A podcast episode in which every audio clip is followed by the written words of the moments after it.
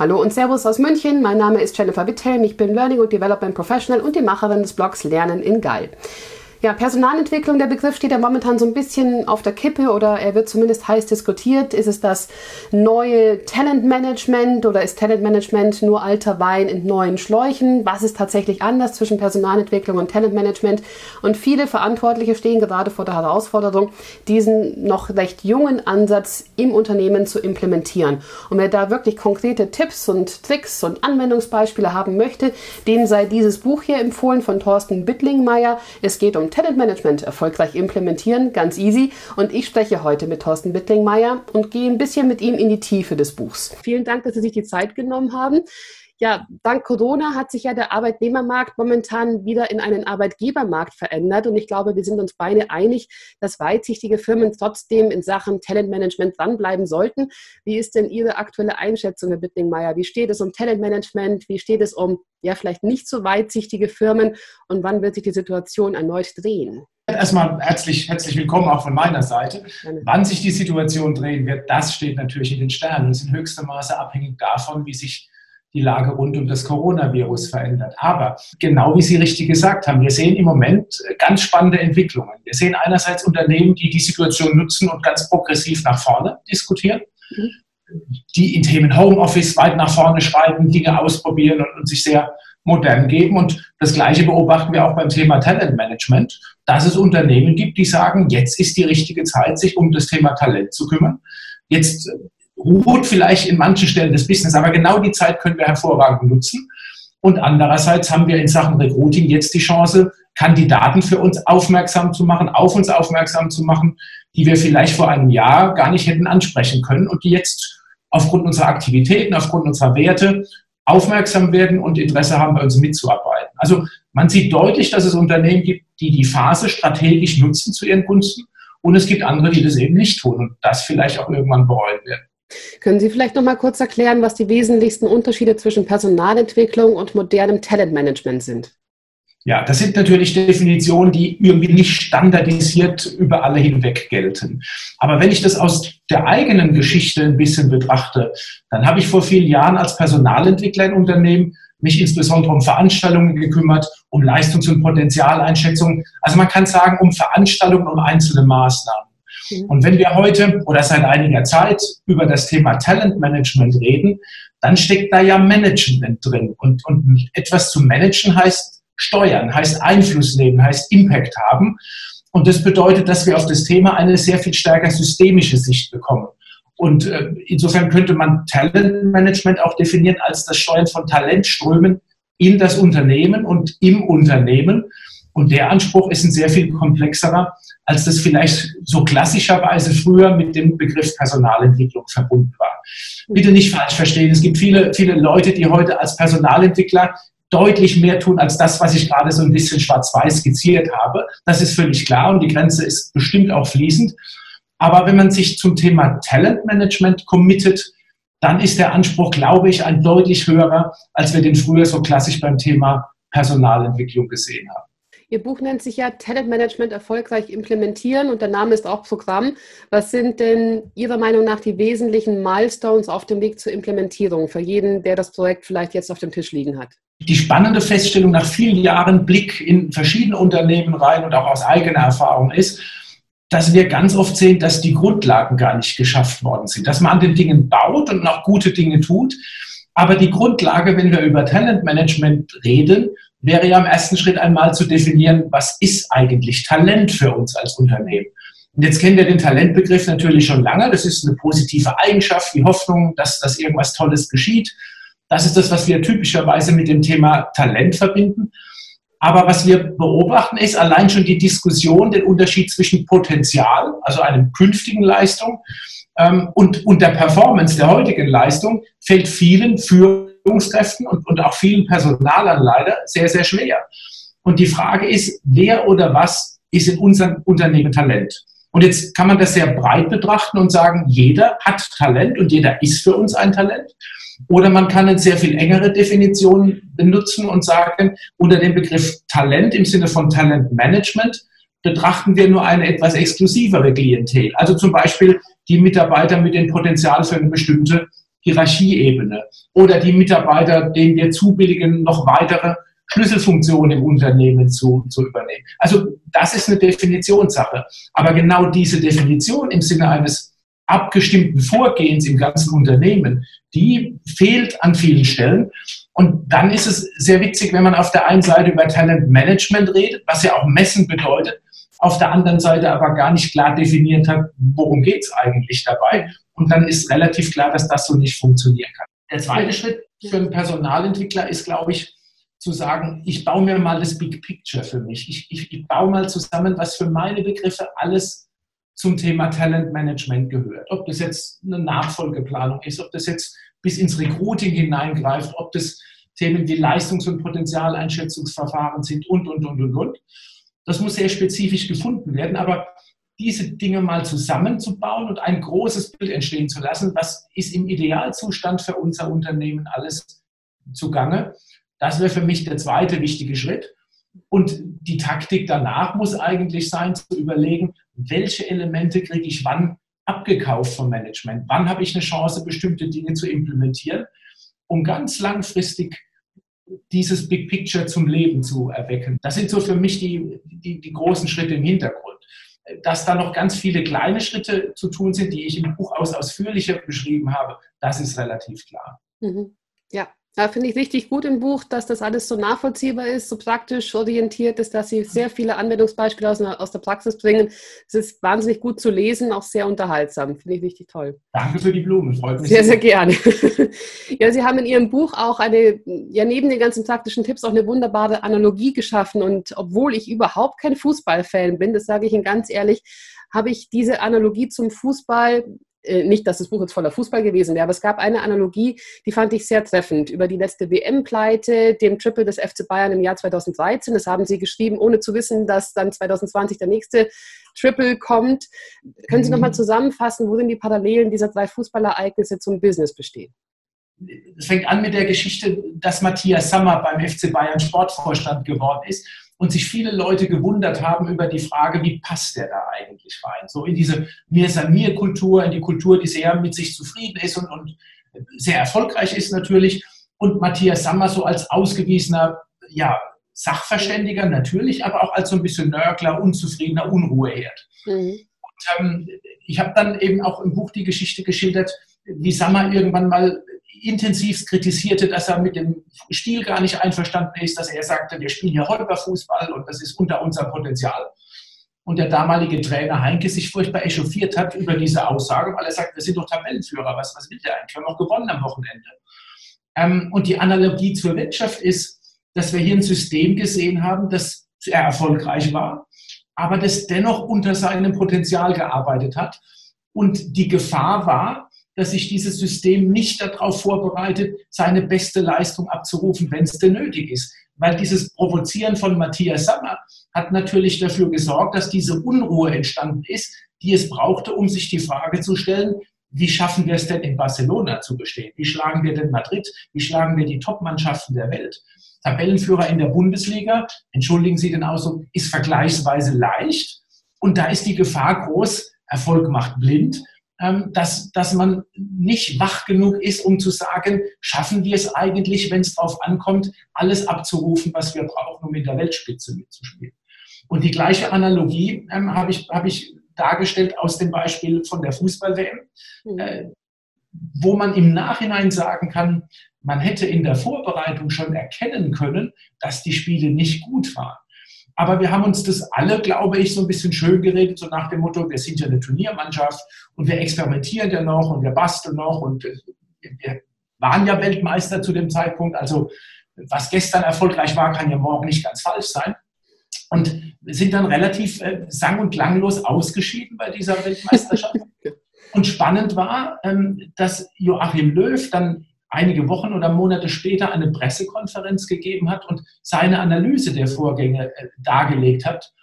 Und er hat wörtlich gesagt, wir waren einfach arrogant. Wir haben völlig versäumt äh, zu gucken, was rechts und links passiert. Wir haben uns darauf fokussiert, äh, auf unser Spiel. Wir waren ja immerhin Weltmeister und wir waren sehr klar, wenn wir das, was uns erfolgreich gemacht hat, Schritt für Schritt weiterentwickeln, dann werden wir wieder eine sehr gute Rolle spielen. Und wir haben völlig ignoriert, und das ist diese Arroganz, dass die Wettbewerber, die anderen Mannschaften inzwischen ganz neue Strategien entwickelt hatten. Und wir haben das nicht gesehen. Und ähm, das ist auch so dieses Thema Erfolg macht blind und sich selbst auf die Schultern klopfen und zu sagen, läuft doch und wir sind doch gut mit dabei, ist einfach eine riskante Strategie, zumal in Zeiten, in denen wir gerade leben, wo sich die Dinge ja fast disruptiv verändern, wo die, wo die Welt um uns herum mit einer Geschwindigkeit sich verändert, wie wir es bisher nicht gekannt haben. Und die Strategie Never Change a Winning Team, um hier beim Sport zu bleiben, erweist sich eben als eine möglicherweise fatale. Und es ist, ist ja nicht ohne Grund so, dass wir auch mit Blick auf Wirtschaftsunternehmen einige Beispiele kennen von Unternehmen, die gestern noch Weltmarktführer waren und heute eigentlich nicht mehr existent sind. Nehmen Sie Nokia, nehmen Sie Kodak, nehmen Sie Weltbild. Die Beispiele sind zahllos. Und diese Analogie ist sehr frappierend. Und die Lösung liegt natürlich in hohem Maße da drin, eine Vielfalt zu schaffen, eine, eine Kultur zu schaffen, die diskutiert, eine Kultur, die kritisch miteinander umgeht, ähm, und das ist das, was in dem Fußballbeispiel Matthias Sammer ähm, im Prinzip perfekt verkörpert hat für den FC Bayern und dann am Ende auch, glaube ich, ein großer Faktor für den Erfolg dieser Mannschaft war. Ja, Sie haben jetzt gerade von dem Stichwort Disruption gesprochen. Da springe ich gleich mal zu der Frage, die Ihr Kapitel über die digitale Transformation betrifft. Da geht es darum, dass die Themenbereiche digitale Transformation, Kulturwandel und HR-Instrumente untrennbar miteinander verzahnt sind. Haben Sie da vielleicht ein oder zwei Beispiele? Die Beispiele sind, sind nahezu beliebig. Ich meine, das ist ja das Spannende, dass wir alle über die digitale Transformation reden und ein technisches Thema daraus machen.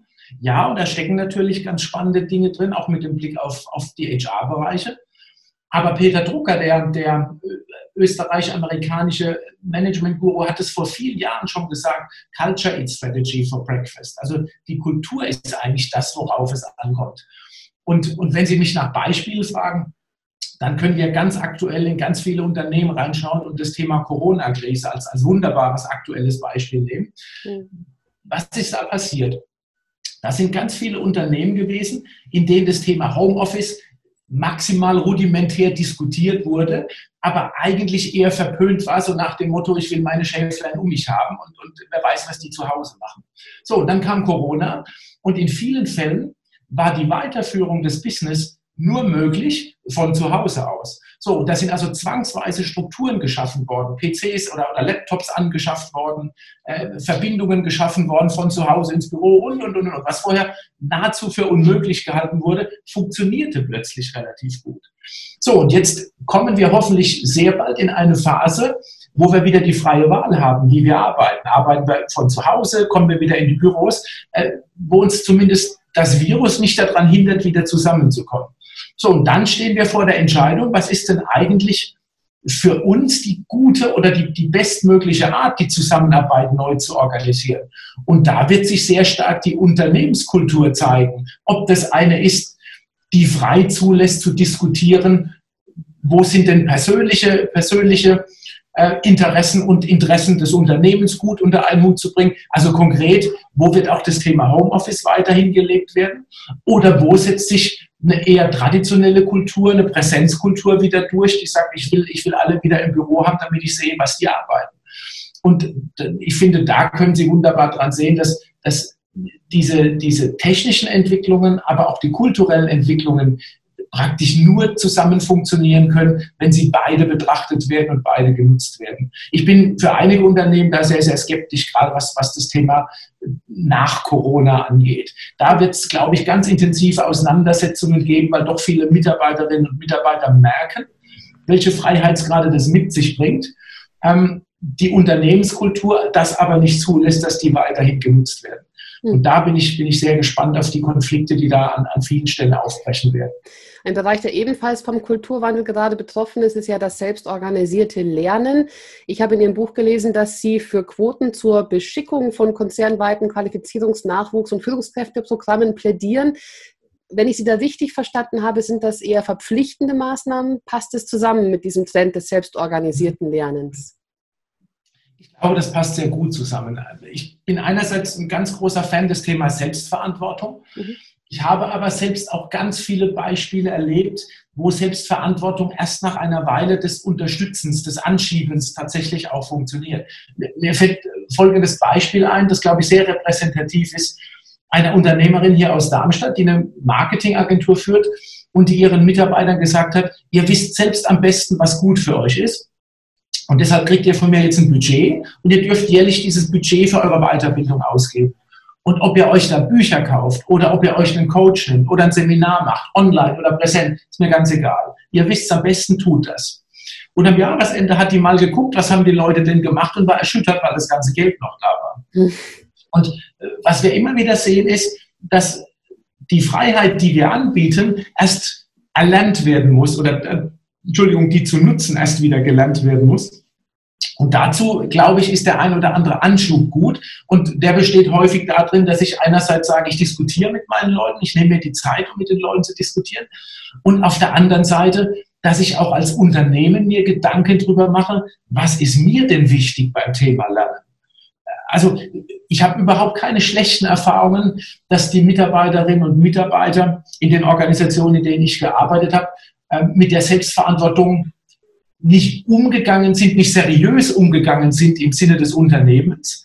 Ähm, aber die Sorge war immer wieder, dass sie gar nicht damit umgegangen sind, dass sie diese Freiräume nicht genutzt haben. Das sehen wir auch in den verschiedenen Experimenten, die wir durchgeführt haben, immer, immer wieder. Und deshalb braucht es, glaube ich, auf der einen Seite die Klarheit des Unternehmens, was ist uns wichtig an dem Thema und den Raum zur Reflexion gemeinsam mit den Mitarbeitern.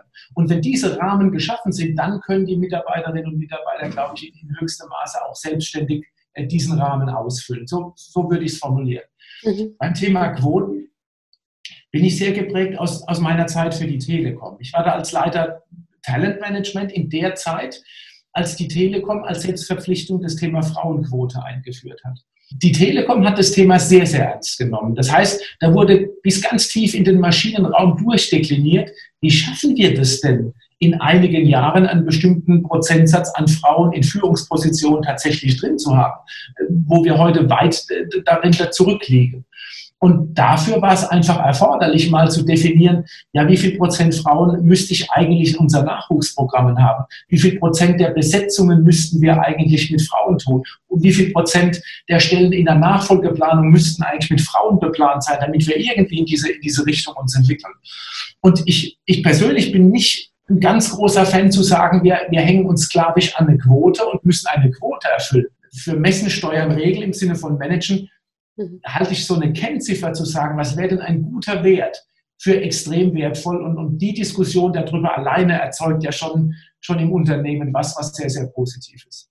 Also nicht sklavisch, sondern eher als Empfehlung und Richtwert. Absolut. Und, und auch immer mit dem Gedanken, nicht zu vergessen, worum geht es uns eigentlich. Also wenn man, wenn man das Thema Quote, und ich bin großer Fan, Fan des Themas Vielfalt, das ist für mich das Thema dahinter. Eine Quote ist nur ein Indikator. Also mal, mal sehr schwarz-weiß. Wenn ich, wenn ich ein Management-Board habe und habe da einen ausländischen äh, Manager drin und bisher keine Frau und opfere den, um eine Frau da reinzusetzen, habe ich im Sinne von Vielfalt eigentlich nicht viel gewonnen. Ich habe für die Frauenquote was getan, gut. Aber, aber das Kernziel dahinter ist natürlich Vielfalt zu erzeugen. Und genauso darf es uns nicht passieren, und die Gefahr ist sehr, sehr groß, weil die Systeme, in denen wir uns bewegen in den Unternehmen, natürlich sehr männlich geprägt sind. Und die Gefahr, die ich darin sehe, ist, dass wir Frauen in den Systemen nach oben spielen, die sich sehr gut adaptiert haben an die männlichen Riten, an die männliche Art zu arbeiten. Das bringt uns umgekehrt im Sinne der Vielfalt und im Sinne auch von, wie verändern wir unsere Arbeitskultur eigentlich, relativ wenig. Sie haben in Ihrem ersten Teil der Antwort von Budgets gesprochen. Da möchte ich vielleicht noch mal kurz tiefer einsteigen. Budgets für Talentmanagement gibt es ja ganz unterschiedliche Hausnummern, je nach Firma natürlich auch. Haben Sie da eine Empfehlung, wie man die Budgetierung konkret angehen kann? Prozentual geht so und so viel Geld in den Bereich, in den Bereich. Haben Sie da einen Erfahrungswert? Da tue ich mich schwer. Ich, mhm. ich glaube aber, ich habe vorhin mich als Fan des Themas Selbstverantwortung geoutet. Ich finde solche Experimente extrem spannend. Also zu sagen, wir übergeben mal einen Teil der Budgetverantwortung an die Mitarbeiterinnen und Mitarbeiter selbst. Das finde ich ausgesprochen lohnend und, und die Erkenntnisse daraus zu ziehen. Und das Zweite, aus, aus unternehmenspolitischen Gründen ist es immer wieder wichtig abzuwägen, wo gebe ich bestimmte Budgets zentral hin und habe aus Unternehmenssicht dann auch eine gewisse Macht zu sagen, wir tun bestimmte Dinge. Und wo lasse ich bestimmte Budgets dezentral, weil ich weiß, äh, je näher es an den Leuten ist, desto näher sind die auch an den Themen, desto näher sind die am Geschäft. Insofern ist mein Plädoyer, sich was Budgets angeht, einen Mix zu überlegen aus zentralen Budgets, mit denen strategische Themen von mir aus auch mit einer gewissen Rücksichtslosigkeit ins Unternehmen rein, reingebracht werden, aber ganz stark auch draufzusetzen auf dezentrale Budgets, äh, wo eben in, in höchstem Maße Selbstverantwortung gelebt werden kann. Und die extreme Form davon finde ich eben Budgets, die den Mitarbeitern selbst gegeben werden und sagen, deine Verantwortung, mach was damit. Das finde ich, finde ich extrem wertschätzend und die Experimente dazu gibt es ja. Ja, die kommen auch richtig gut an, absolut. Mhm, absolut. Sie, schreiben, Sie schreiben in Ihrem Buch ja auch, der Return on Invest muss nicht nur errechnet, sondern tatsächlich auch geliefert werden. Talentmanagement hat ja wie Personalentwicklung ganz häufig den Nebeneffekt, dass Maßnahmen erst sehr zeitverzögert ziehen. Mhm. Wie kriege ich denn jetzt den Return on Invest ganz konkret raus und wie liefere ich den auch?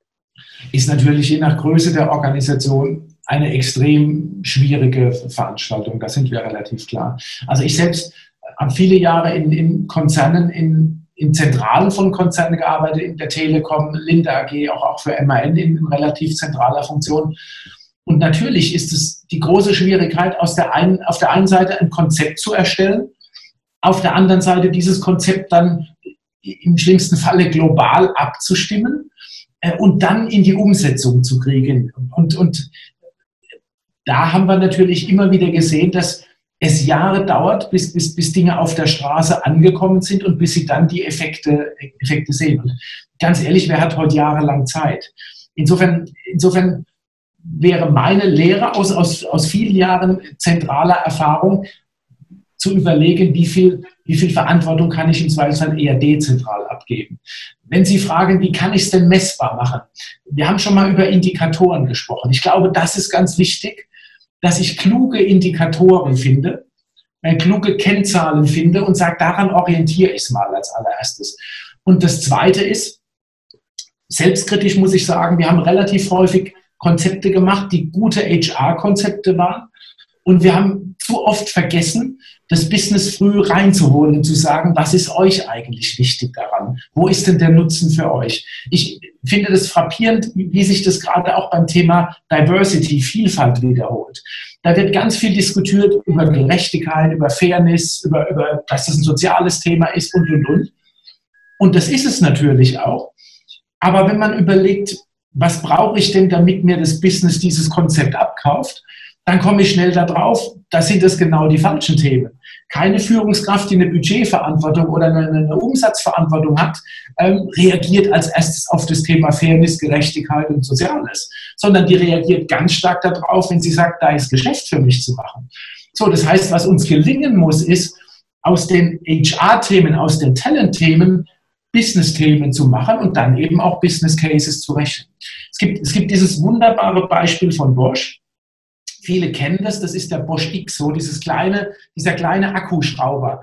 Das Spannende ist, wenn ich, wenn ich vor Publikum das Beispiel sage, dann kennen nicht nur die Männer diesen Akkuschrauber, sondern da kennen auch Unglimpfen. Dankeschön, danke für das Signal. Ja, klar. Und die, die Geschichte dahinter ist, Bosch hat bei der Entwicklung dieses Akkuschraubers zum ersten Mal in seiner Geschichte bewusst ein gemischtgeschlechtliches Entwicklerteam dran gesetzt die dann mit ganz verschiedenen Sichten an das Thema rangegangen sind. Und herausgekommen ist eines der erfolgreichsten Elektrokleingeräte, die Bosch je gebaut hat. Weil man einfach überlegt hat, wer ist eigentlich im Baumarkt? Und da stellt man fest, da laufen nicht nur Männer rum. Ganz ehrlich, ich laufe relativ selten im Baumarkt rum. Meine Frau ist da viel häufiger. Und, und ähm, aus der Überlegung heraus lässt sich relativ schnell verstehen, ähm, dass das Business dass ich näher am Business bin, wenn ich mein Publikum, wenn ich meine Kundschaft auch abbilde. Und aus solchen Beispielen lassen sich dann Business Cases rechnen. Und das müssen wir uns für die Personalthemen, für die HR-Themen viel, viel öfter äh, vornehmen, zu sagen, lass uns mal mit dem Business diskutieren, wo ist denn der Nutzen für euch? Weil dann schaffe ich die Situation, dass mir die Führungskräfte diese Themen auch abkaufen, ich sie nicht gegen Widerstände versuchen muss durchs Unternehmen zu prügeln. Noch eine sehr praxisnahe Frage habe ich zu dem Punkt, als Sie gemeint haben, wenn einzelne Unternehmensbereiche den Blick auf den eigenen Talentpool im eigenen Silo verweigern, dann solle man sich als Talentmanagement-Verantwortlicher an den zuständigen Vorstand wenden. Wie sieht denn das in der Praxis aus? Bin ich der kleine Talentmanagement-Verantwortliche oder Personalentwickler oder wie auch immer, dann mit dem Vorstand in geheimer Mission? Ja, es ist ein schönes Bild und, und, im Zweifelsfall auch das. Ich will Ihnen die Geschichte erzählen, die, die mich damals geprägt hat, als ich das geschrieben habe. Ich habe vor einigen Jahren in einem der Konzerne, wo, wo ich tätig war, in einer, in einer leitenden Funktion das Thema Talentmanagement verantwortet und habe dann in die Business Units reingeschrieben, so, ich bin hier neu, Talentmanagement global verantwortlich. Lass uns doch mal anfangen mit der Frage, wer sind eure Talente? Schreibt mir doch mal einfach, wer die Leute sind und habe dann ganz nette E-Mails zurückgekriegt, aber meistens mit dem Tenor, ja, freuen uns, dass Sie da sind, total schön, aber Sie glauben nicht, dass Sie von uns Namen genannt kriegen. Also das war eine sehr typische Haltung zu sagen, also unsere Talente zeigen wir anderen nicht, auch nicht im Konzern.